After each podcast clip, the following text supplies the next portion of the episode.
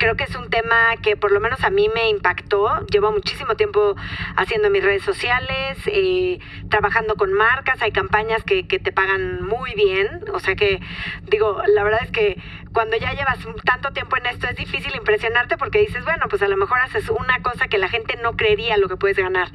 Pero nada me había impresionado tanto como OnlyFans.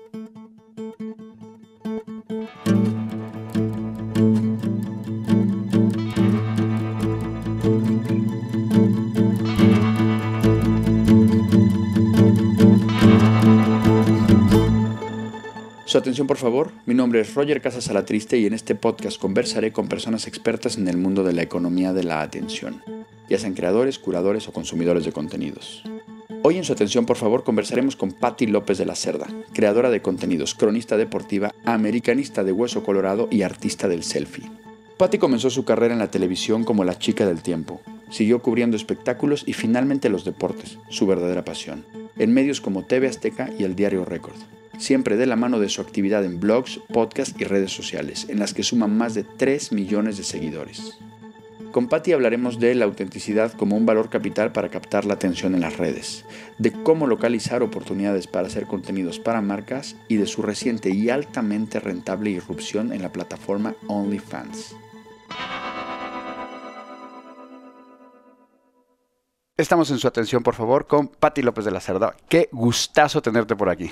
Mi querido Roger, muchísimas gracias. La verdad es que estoy muy emocionada eh, de verte. Bueno, nos conocemos hace muchos años y por supuesto de estar el día de hoy con ustedes y tenemos muchísimo que platicar. Muchísimo que platicar. Estábamos ahorita ya en la charla previa a y la verdad es que este es un podcast que va a estar muy, muy entretenido y vamos a aprender un montón de Patti.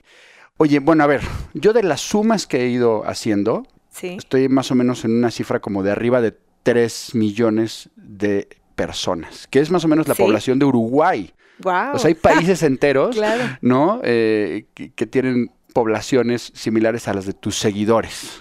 Oye, nunca lo había pensado así, como que a veces pues se pierde un poco este tema, ¿no? De imaginarnos a las personas que son una persona, dos personas, tres personas, ¿no? Y te imaginas nada más el número como, ah, tengo dos millones en Instagram o tengo un millón en Facebook, etcétera, y realmente no te pones a pensar que, ¿no? O sea, si las pusieras en un estadio, pues sería muchísima gente. Sí, fíjate, el otro día lo hablaba con las chicas de Actuality, que no sé si las conozcas, que tienen también millones de seguidores, y que les decía, oye, me da muchísima responsabilidad porque además ellas dan las noticias, ¿no?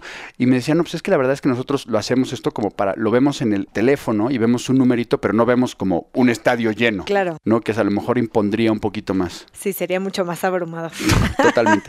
Pero bueno, esa es la actualidad, pero hubo un origen, ¿no? Claro. ¿Hace cuánto empezaste con esto de las, primero de las redes sociales y luego hablaremos ya de los medios de comunicación y de otros, y de otros? Sí, claro. Pues mira, empecé, yo creo que aproximadamente con las redes sociales, pues cuando empezaba Twitter, ¿no? Más o menos, hace a lo mejor 10 años, yo creo. Eh, me acuerdo perfecto la, primera vez que, pues, que abrí, digo, tenía Facebook como, como mucha gente, pero empezaba este boom como de, ah, pues hay una nueva red social que ni siquiera escuchábamos tanto ese nombre, que se llama Twitter. En una clase, eh, el maestro Vigil, que tú conoces perfecto, nos dejó la tarea de abrir una cuenta de Twitter. Entonces, pues, obviamente nadie entendíamos bien cómo funcionaba, etcétera. Y pues era la tarea, literal, como decir, ah, bueno, pues ya, este, hiciste la tarea muy bien, abriste tu cuenta de Twitter, perfecto. Y entonces poco a poco, de alguna forma, te empiezas como a involucrar y decir, ah, este, pues aquí puedo enterarme de noticias, pero también puedo eh, saludar a gente o etcétera, etcétera, ¿no? Y justo en ese entonces, al mismo tiempo, yo estaba trabajando en tele, tenía eh, un programa matutino tipo morning show. Eh, y bueno, pues yo estaba muy emocionada del programa y demás. Y justo como que fue a la par de lo de Twitter. Entonces yo empecé a escribir en Twitter, ¿no? Como que, hola, buenos días. Justo le contaba a una amiga ayer que, que yo, aunque tenía a lo mejor mil seguidores, yo decía, o sea, hola México, buenos días. si no te la crees tú al principio, nadie la va a creer, ¿no? Absolutamente. Entonces, pues bueno, de alguna forma como que esto fue creciendo un poco eh, digo, cuando las redes sociales todavía siento que estaban como muy precarias, no existía el término influencers, ni uno pensaba ni siquiera en la posibilidad de cobrar por hacer eh, ciertas cosas, etcétera. Y para mí fue como empezar a tener un contacto con la gente que nos veía en el programa. Entonces yo eh, les decía, oigan, eh, no sé, por ejemplo, de qué tema quieren platicar hoy, eh, esta es la foto del programa de hoy, no sé, del cómo me vestí, o cositas así como muy de mi día a día. Pero bueno, pues era un público obviamente muy, muy reducido. Muy reducido y muy exclusivo. Y entiendo que entonces era como una herramienta de interactividad, digamos, pero no sé si en ese entonces te acuerdas tener así como un objetivo de, oye, voy a hacer esto, voy a lograr esto, voy a conseguir tal cosa. Siento que al principio pues obviamente no, no tenemos como tanta conciencia del alcance que esto iba a tener, pero para mí era una herramienta que me servía mucho dentro del programa porque era un programa de tres horas en donde no teníamos mucho contenido. Entonces, para mí era importante, eh, o sea, era una producción muy sencilla eh, y entonces, ¿cómo llenas tres horas? Pues hablando de qué, ¿no? Entonces para mí empezó a ser como una herramienta de decir, ok, oigan, hoy véanos, vamos a tener esto, ¿no? Que tampoco tenemos tanta gente que nos veía, entonces como una forma de hacerle publicidad al espacio y al programa, pero al mismo tiempo también que ellos nos regresaran como un feedback de qué podíamos hacer. Y claramente fidelizabas a esa audiencia que te seguía y que participaba en redes sociales, aunque no fuera muy grande, seguramente eran, los fans más acérrimos, ¿no? Y claro, yo en ese momento, pues obviamente teniendo pocos seguidores, tenía la posibilidad de siempre contestarles, tener como cierto tipo de comunicación con ellos, ¿no? Claro que esto, pues conforme vas eh, creciendo, se vuelve pues cada vez más complicado, que siempre lo he tratado de hacer, pero obviamente pues ya hay escalas en las que es complicado contestarles a todos. Porque claro, me imagino que entonces habrá habido un momento, que no sé si lo tengas así como mapeado, de que seguramente la audiencia que tenías en tus redes sociales tal vez superaba la del programa. Sí. Porque creo que hay este momento de las redes que es muy interesante porque antes como que las redes y, los medios estaban como disociados. O sea, estábamos los frikis que teníamos este Twitter, ¿no? Los tuiteros que nos juntábamos a tomar cervezas y luego estaba en la tele y en un momento dado la tele dice, incorpora estas cosas como lo haces tú y se retroalimentan porque si tú sales en la tele, ganas seguidores y esos seguidores te van a dar más audiencia en la tele. Sí, totalmente. Como que en, cierto punto eh, mis productores justo se empezaron a dar cuenta de que ahí había una oportunidad. ¿no? Que, que, nadie tenía redes sociales, éramos cuatro conductoras. En ese momento nadie tenía redes, ¿no? O sea, bueno, tenían su Facebook personal, pero era yo la única que tenía Twitter y empezamos a ver como, ah, ok, esto está funcionando, ah, ok, la gente sí se está metiendo a vernos y como dices, empecé a crecer yo en mis redes más que, la propia audiencia. Y claro, me imagino que te habrás convertido como la, la conductora más especial o la de mayor caché a lo mejor del programa, ¿no? ¿O no te reconocían eso? Pues sí, de alguna forma yo siento que que mi fuerte, desde que yo empecé en, tele y en todo esto, desde ese momento empezó a hacer redes. Me empezaron a contratar por mis redes sociales, ¿no? Entonces empezaron a crecer. Eh, digo, a lo mejor tardaron un poco en crecer y, llegué a un punto que, recuerdo perfectamente que fue como un parteaguas cuando tenía 15 mil seguidores ya. Eh, y entré a trabajar a, Record, que es un, periódico de deportes aquí en la Ciudad de México. Y justamente un día me, reuní con las personas de ventas y ellos me dijeron, oye, necesitamos que crezcas tu número de seguidores porque te podemos pagar por cada tweet que pongas de ciertas marcas. ¿Y qué cara pusiste? Y yo dije, ¿cómo? ¿Me pueden pagar por hacer esto que me gusta? ¿Cómo es posible que exista, no? Eh, me acuerdo perfecto, el primer tweet que me pagaron, creo que me dijeron que me daban tres mil pesos por poner un tweet de una marca de cerveza mexicana. Eh, y yo decía, ¿cómo? O sea, por, por escribir una oración y ponerle enter, ¿me van a pagar? Sí, Maravilloso. Y en ese momento que te dijeron, oye, tienes que crecer en seguidores, ¿cuál fue la estrategia o cómo lo hiciste? Sí, pues la estrategia fue, digo, número uno, ellos tenían una audiencia enorme ya, ¿no? Es un periódico pues muy, muy importante en México. Entonces, de alguna forma ellos me decían, bueno, nosotros te vamos a ayudar a retuitear algunas cosas, a mencionarte, tú también obviamente le tienes que echar ganas, ¿no? Y en ese momento yo lo que hacía era, daba una sección deportiva, eh, un top 5, que, que eran pues las noticias relevantes del día a través de internet que eso siento que también ayudó porque era como que era en YouTube una cosa y la otra eh, en Twitter, ¿no? Entonces como que de alguna forma pues todo era Internet. Y, y yo también como que a la par empecé también como esta parte personal de decir, ay, me, me gustan las fotos y me gusta la ropa y entonces de repente le subía una foto y empezaba seguía teniendo mucha interacción con los usuarios y demás, y siento que, pues de alguna forma, todo como que se fue combinando para que fuera creciendo esa audiencia. Ok. Oye, pero entonces, tienes esta primera experiencia de trabajar o de hacer algo con una marca que viene, digamos, a través del equipo de ventas de este, de este periódico. Pero me imagino que en algún momento habrá llegado una marca y te habrá dicho, te habrá tocado tu puerta directamente de, oye, ¿qué hacemos?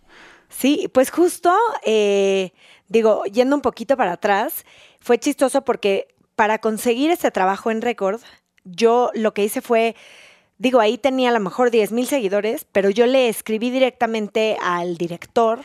A través de Twitter le puse, hola, eh, ¿me podría seguir? ¿Te puedo mandar un mensaje? Sí, claro.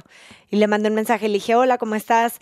Eh, yo ya en mi programa, digamos, de, de temas como más de hogar, ya no estaba contenta, ya para mí ya era, los deportes era mi vida y entonces yo decía, bueno, ¿qué puedo hacer? Y se me ocurrió escribirle al director, que obviamente yo no conocía, no tenía ningún tipo de contacto, y decirle, oye, me gustaría que si se puede me, me des una cita y yo te voy a hacer una propuesta eh, de, para hacer un noticiero. Y así la conseguí. Y aceptó. Que eso es una cosa que yo admiro muchísimo y que además creo que es muy interesante. O sea, que tú en el momento, a ver si, a ver si no, no me equivoco, ¿no? Cuando te concibes como una gran atractora de atención, dices, esto me puede llevar a, muchos lugares, ¿no? Y puedo conseguir cosas. Y creo que, bueno, tú has estado en lugares entre los mundiales y todas estas cosas que creo que es eh, interesantísimo, ¿no? Sí, claro. Y justo es como, como este punto de decir, tengo algo que ofrecer que tú no sabes que quieres, pero que lo quieres. ¿No? O sea, como pues a lo mejor ellos no estaban tan centrados como en el tema de, de, redes o de esta parte de internet, porque es un periódico impreso y están totalmente como metidos en esta parte de impreso, ¿no? Entonces, cuando yo llegué era como, oye, está este otro mundo eh, de Internet, podemos hacer un noticiero, no necesitas, que esa es la ventaja obviamente de, de, las redes sociales, no necesitas un medio masivo, no necesitamos salir en la tele. Hagamos un noticiero que salga en YouTube. Los costos obviamente son mucho más eh, accesibles, se puede hacer perfectamente. Eh, y les dije, yo, yo lo que quiero es llevar, y les llevé tal cual la idea, que creo que también es, es parte de, de todo este tema, ¿no? De cuando tú vendes y generas contenido es, pues a lo mejor vas con las marcas y les dices, mira, aquí está la idea. Claro, porque además tú al estar en las redes, viviendo inmersa en las redes, conoces mucho mejor cómo funcionan y puedes ir dos pasos adelante de una marca que seguramente sigue pensando en un banner o en un spot, ¿no? Totalmente. Justo, digo, el primer intercambio eh, como tal, así que hice con una marca un poco más grande, fue un intercambio que yo les propuse a ellos y que los tuve que convencer explicándoles las ventajas que tendría para ellos ser una marca deportiva, eh, que ya no sé, creo que ya no sigue aquí en México, pero eh, como que ellos estaban llegando a México, la verdad es que no tengo idea cómo los encontré, pero los vi ahí como que creo que tenían una cuenta de Twitter y estaba vacía. Igual les mandé un mensaje, les dije, oye, me encantaría eh, poder platicar con ustedes porque les quiero hacer una propuesta. Conseguí una cita con los dueños y justo les dije, les dije, miren, yo hago ejercicio todos los días, es lo que más disfruto hacer. ¿Por qué no hacemos algo? Ustedes me dan, digo, es la primera vez que yo hice un intercambio, ahorita es algo muy común, pero en ese momento hasta me vieron con cara de, ¿cómo? O sea, y yo sí, yo solo necesito que me des esta cantidad de ropa al mes y yo a cambio te voy a ayudar para que toda la gente en México que no te conoce, porque ellos se anunciaban justo solo en revistas, que les costaba carísimo, eh, como que no sabían por dónde anunciarse, pero todo era muy caro en espectaculares y demás. Y yo les dije, yo no te voy a cobrar, pero dame la ropa y yo te voy a ayudar a promover esta marca y que la gente la empiece a conocer en México de manera directa. Y estaban empezando a agarrar la onda de eso, que entiendo que ya ahorita ya es un modus operandi que ya está súper establecido. O sea, tú ya tienes una relación muy abierta y muy clara, ¿no? Con, las marcas para integrar ese tipo de contenido. Sí, totalmente. Ahorita ya, ¿no? Es algo que de repente es un bombardeo también para las personas, porque pues sí, la verdad es que es muy, muy cómodo tener, digo, no solamente cosas pagadas, que bueno, es lo ideal, pero de pronto hay intercambios que pues que dices, oye, me estoy ahorrando no sé cuánto dinero y a lo mejor estoy yendo a hacer ejercicio al lugar que me encanta, completamente gratis y puedo disfrutar de eso y la verdad es una maravilla tenerlo. Pero en su momento no, no existía este concepto y entonces fue como empezar a convencer a las marcas de que para ellos era algo que les, que les iba a servir, que les iba a funcionar. Qué maravilla. A mí eso me encanta porque además de ser una gran creadora y muy creativa, tienes esta cosa estratégica, ¿no? Y este, mm, como este sentido de la exploración de, nuevos canales. Y una de las cosas que estábamos hablando ahora y que creo que es muy interesante y súper relevante es esta reciente experiencia que has tenido con la red, probablemente, no sé si es la red más de moda, pero probablemente la red que más atención o más curiosidad está generando, que es OnlyFans. Sí, justo, eh, bueno, pues antes de que grabáramos este, que empezáramos a grabar este podcast, el domingo, hace, hace un par de días que, que decidí abrirlo después de, bueno, pensarlo durante mucho tiempo, de tratar de entender cómo funcionaba, pero sobre todo de tener una altísima demanda de mensajes y de comentarios de por favor, abre tu OnlyFans. Yo no entendía bien eh, al principio cómo funcionaba ni qué era. Eh, y entonces estuve platicando con, un par de amigas que justamente conocían a gente que ya tenía OnlyFans.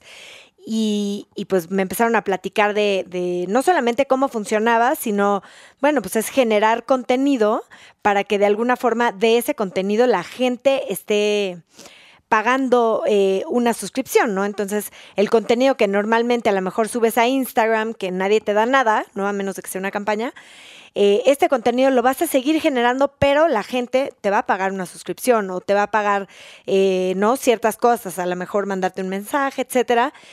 Y, bueno, después de platicar y también, por supuesto, ver la parte económica, que es impresionante, eh, dije, bueno, voy a darle la oportunidad y lo voy a abrir durante un mes y ya veré si me gusta o no, ¿no? O sea, ya... O sea, para entendernos, o sea, For Dummies OnlyFans sería como una red social, como cualquiera, en la que la monetización o el pago por ver determinados contenidos es muchísimo más directo y mucho más salvaje, ¿no? Por decirlo de alguna forma. Sí, la verdad es que, digo, es una plataforma que ya tiene, bueno, tiene todos tipos de contenidos. La verdad es que no me tocó como sus inicios ni sabía que existía. Hay gente que sube lo que sea, o sea, hay hombres que son surfistas y entonces venden su contenido. Hay mujeres que son chefs, ¿no? Y a lo mejor están muy guapas y entonces venden sus recetas y entonces la gente consume ese contenido. Y entonces de alguna forma creo que es también como darle validez a tu trabajo, porque al final estar en las redes sociales, claro que tiene muchos beneficios y tener muchos seguidores, claro que tiene muchos beneficios. Pero muchas veces, aunque tengas dos millones de seguidores, si no hay una marca que venga y te pague, no tienes, no tienes ese income, ¿no? No tienes ese, digamos, dinero de la gente. Y claro que generar contenido todos los días genera, o sea, te tardas obviamente en hacerlo. Eh, no, es un trabajo, ¿no? Tú le dedicas es full time. Exacto. todo, sí. Y entonces, eh, en esta experiencia breve, pero ya muy contundente en, en OnlyFans, me imagino que no tendrás todavía demasiados fans ahí, ¿no? Pues mira, tengo ahorita eh, 2.600 suscriptores, pero eh, que parece a lo mejor una cantidad chiquita, ¿no? Comparando con dos millones, pero debes de también considerar, para la gente que nos escucha, más o menos el rango de precios que, que, invierte la gente, digamos, en estar en este tipo de plataformas. Eh, entonces tú puedes cobrar desde 5 dólares hasta, pues, lo que quieras cobrar, ¿no? Tú pones tus, tus números. Tú pones tu, tu, tarifa, digamos, mensual para que la gente se pueda suscribir y de esta forma, pues, tú decides, ¿no? A lo mejor dices, ok, no lo voy a poner tan caro, pero voy a ir por el volumen, ¿no? Entonces, para que se den una idea, digo, sí quiero hablarles de números para que vean el impacto que, que esto tiene. Eh, mi suscripción cuesta 16 dólares, ¿no? Hay ciertas cosas extras por las que la gente paga más, pero... Eh, Perdón, 16 dólares por cuánto tiempo? Por un mes. Ok. ¿no? Y dentro de la plataforma también hay cosas extras que ellos pueden pagar. Por ejemplo, si te quieren mandar un mensaje directo y platicar contigo, tú le pones también un precio a eso. Eh, no solamente es algo de generar contenido, sino también para mí, cuando tengo, tengo 3 millones 600 mil seguidores, es prácticamente imposible que pueda convivir con, ellos de manera cercana. Entonces, para mí, independientemente obviamente de la parte de contenido, está esta parte de decir, ok, con 2.600 personas es más fácil que pueda tener un contacto más cercano.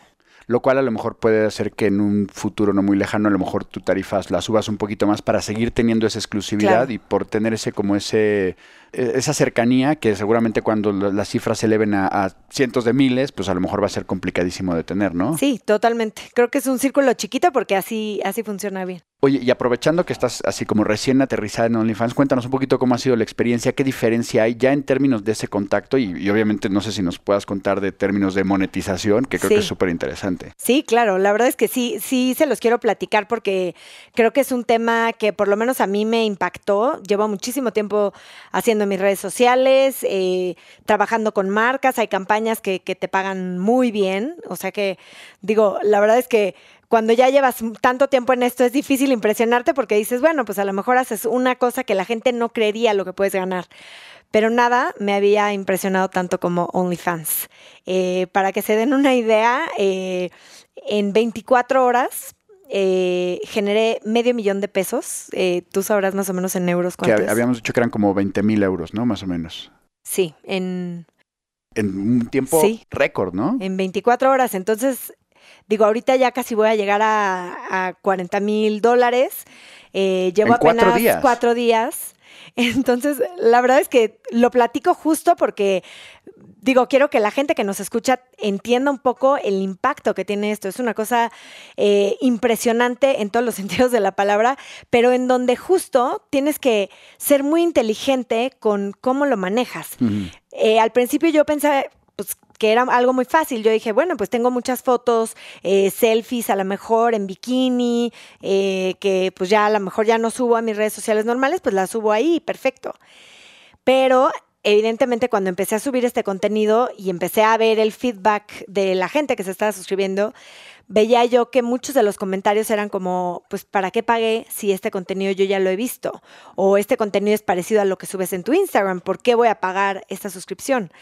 Y entonces evidentemente tu cabeza empieza rapidísimo a carburar y a decir, ok, eh, está por un lado la parte del dinero y dices, wow, y al mismo tiempo es, me tengo que poner las pilas porque justo tengo que captar su atención, ¿no? Que es de lo que, de lo que estamos platicando. Entonces, eh, para mí ha sido una cosa súper interesante de, ofrecerles de alguna forma algo que sea diferente a lo que, a lo que yo veo o lo que yo subo en redes sociales. ¿No? Sin tener que llegar a ningún extremo de nada. O sea, simplemente es, ok, tú eres especial porque estás aquí en, digo, OnlyFans es porque es un círculo pequeño de gente que está dispuesta a pagar porque realmente es tu fan, ¿no? Y quiere ver tu contenido. Eh, y pues bueno, obviamente Instagram pues no, no nos cuesta a nadie, ¿no? Entonces puedes seguir a cualquier persona. Y que está esta parte también de que los fans es una especie como de ida y vuelta de la atención, ¿no? O sea, tú les das cosas especiales, pero el fan que está ahí también quiere llamar tu atención y quiere, quiere estar como en la parte de arriba donde tú le vayas a contestar y eso obviamente cuesta dinero. Claro, eh, justo es algo, digo, yo he ido aprendiendo, la verdad es que lo abrí un domingo, bueno, este domingo a las 9 de la noche y les, les cuento que para el lunes yo ya tenía una, una cita por Zoom con la gente de OnlyFans. Eh, en Estados Unidos porque me dijeron que obviamente mi perfil les había llamado muchísimo la atención. Hoy, que llevo cuatro días, estoy en el punto 28% del top de, de OnlyFans y obviamente para ellos fue ¿qué es esto, no? Tenemos que hablar con ella, explicarle. Y justo dentro de las cosas que ellos me explicaron era que eh, la gente puede pagar extra, o sea, además de su suscripción mensual, por ejemplo, para eh, si tengo yo mi, digamos, mi bandeja de entrada de, mensajes, ¿no? De mensajes directos llena, porque siempre está llena y me tardo mucho tiempo en contestar. Si alguien quiere a lo mejor llamar mi atención y estar hasta arriba de, de la fila y tiene que pagar, ¿no? Entonces pagan 5 dólares, 10 dólares, hay gente que me ha pagado hasta 100 dólares solo por subir y que yo pueda ver el mensaje para contestarlo. Y que además esto, claro, se está volviendo o se volverá, supongo, un reto creativo para ti porque obviamente quien está pagando espera lo que decías tú antes, algo novedoso, algo diferente de lo que hay, eh, o, ni siquiera de lo que hay en otras redes, sino de lo que pasó ayer probablemente, ¿no? Sí, claro. Sí, creo que más allá de, del tema económico, que evidentemente pues llama mucho la atención, para mí eh, lo más divertido está siendo esta parte creativa, ¿no? Como de tal vez regresar a mis orígenes. Yo les, les escribía el lunes, oigan, ¿con qué fotógrafo les gustaría que me haga una sesión? Y justo me di cuenta y me llamó mucho la atención que la mayoría de los mensajes decían, es que no queremos fotógrafos, no queremos algo tan producido, queremos que seas tú. ¿No? Y entonces, de alguna forma, eh, mencionaban mucho algunas, algunas mujeres que tienen OnlyFans y justo como la queja era esa, ¿no? Como que siempre está todo muy producido, ¿no? O sea, no, es curioso, ¿no? O sea, la gente está pagando más por algo que tenga en teoría menos valores de producción, pero que al mismo tiempo sea más auténtico. Totalmente. Entonces, justo yo creo que yo al principio dije, bueno, pues eh, voy a hacer nuevas sesiones y entonces no sé qué. Y luego me di cuenta que no, que más bien no era que yo le invierta muchísimo a, a que venga alguien de video y edite y haga, sino, por ejemplo, ahora he subido varios videos, la gente me ha ayudado a escoger, por ejemplo, qué ropa voy a usar para las fotos y todos los videos te puedo decir que algunos son de selfies que me he tomado yo, que he editado yo, que digo, me encanta editar, pero eh, justo, o sea, como que yo creo que la gente lo que quiere es tener un acercamiento.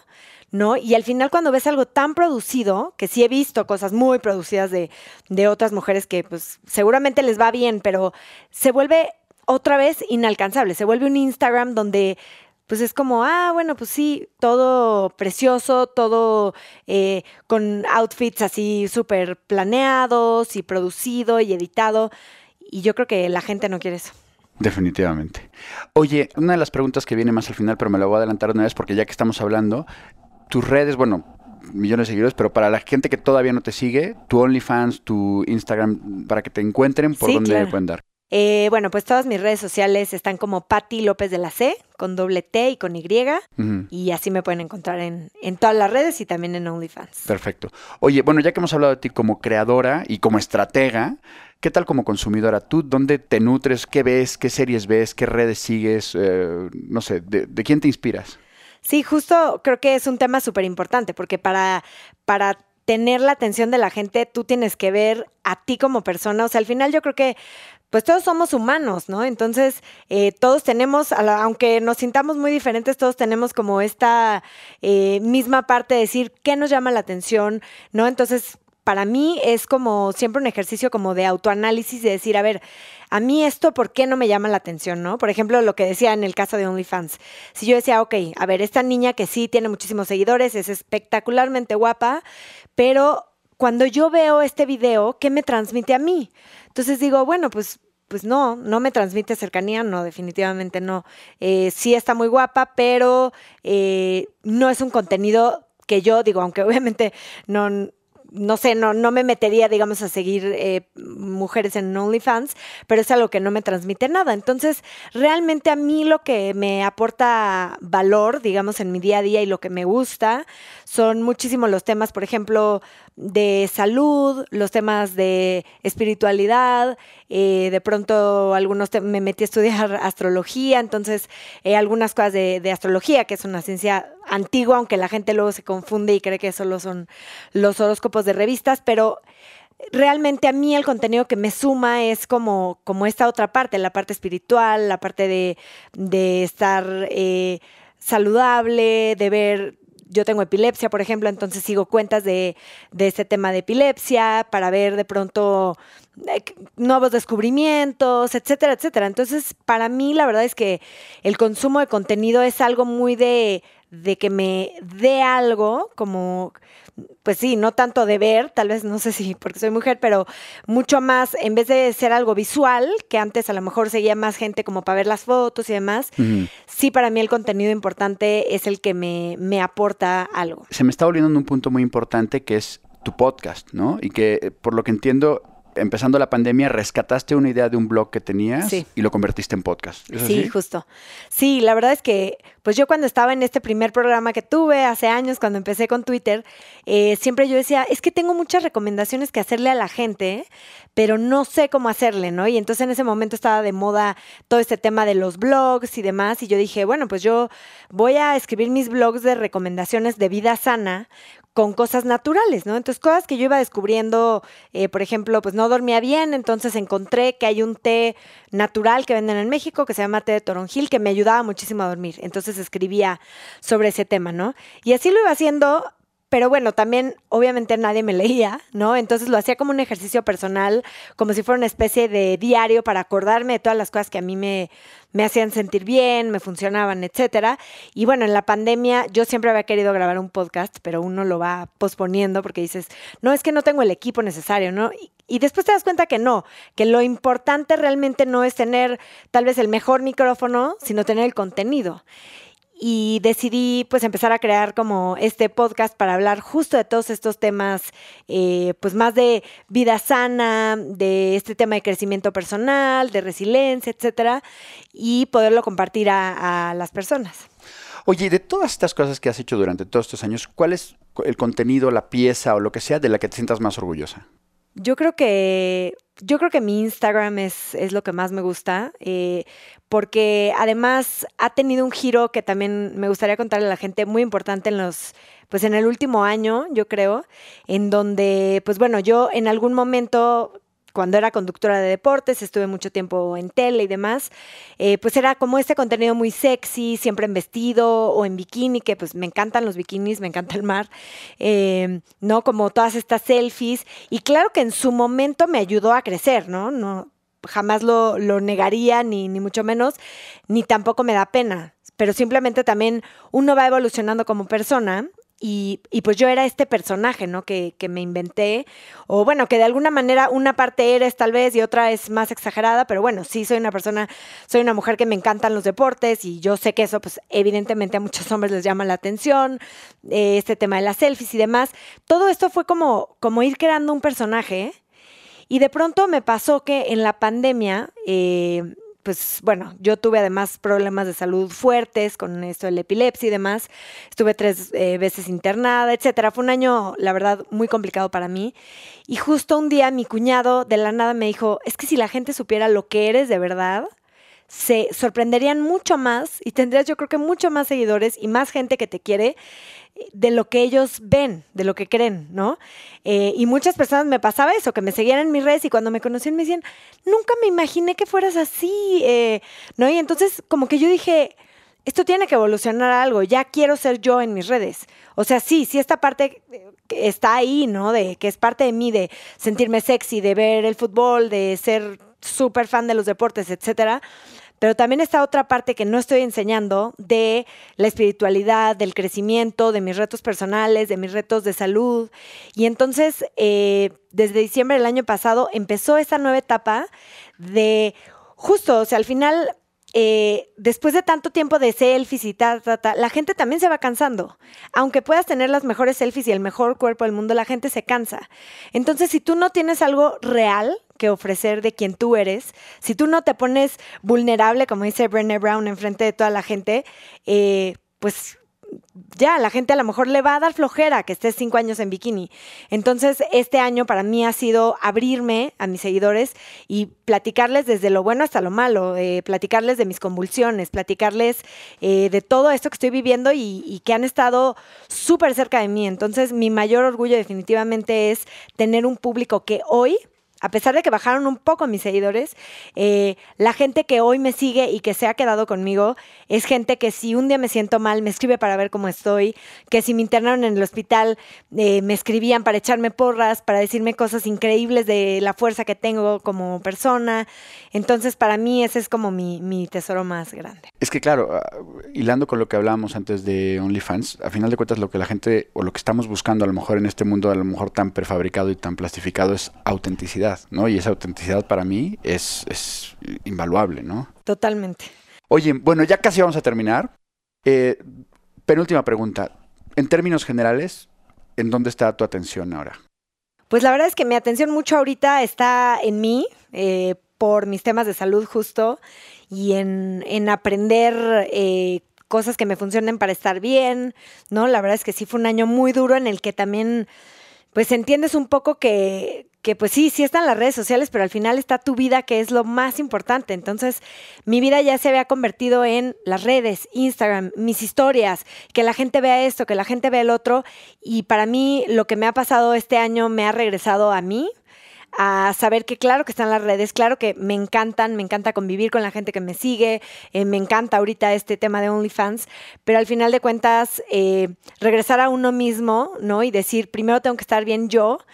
Y, y, las redes sociales al final son algo secundario, ¿no? Son parte de la vida y son increíbles, pero lo más importante es uno mismo. Muy bien. Apoyo 100%. Y última pregunta. ¿A quién se te ocurre o a quién me recomendarías que invitara a su atención, por favor, para hacer una entrevista de este tipo? Eh, híjole, es que hay mucha gente que, que, admiro mucho y que la verdad es que, pues, no sé, que, que durante mi, mi, día, durante mi semana me, me aporta muchísimo también.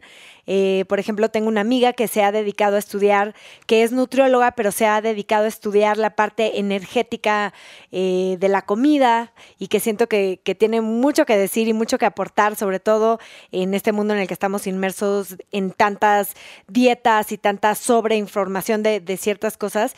Y ella, de alguna manera, a mí también me, me cambió un poco la mentalidad que tenía como en toda esta parte nutricional y en entender justo, y ahora lo entiendo mejor que nunca, que la parte de la alimentación eh, no solamente es para verse bien, lo primero de todo que cualquier cosa es eh, el tema de, de, salud.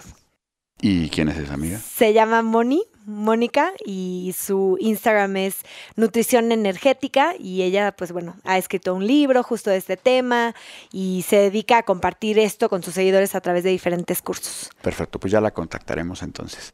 Patti, increíble, buenísima conversación y podríamos estar aquí yo que muchas más horas, sí. pero como es un podcast sobre la atención, tiene que ser cortito, así que claro. igual ya repetiremos. Muchísimas gracias. No, muchísimas gracias a ti y gracias a todos los que nos escuchan. Un gran placer y a todas las personas que nos escuchan, muchísimas gracias por su atención.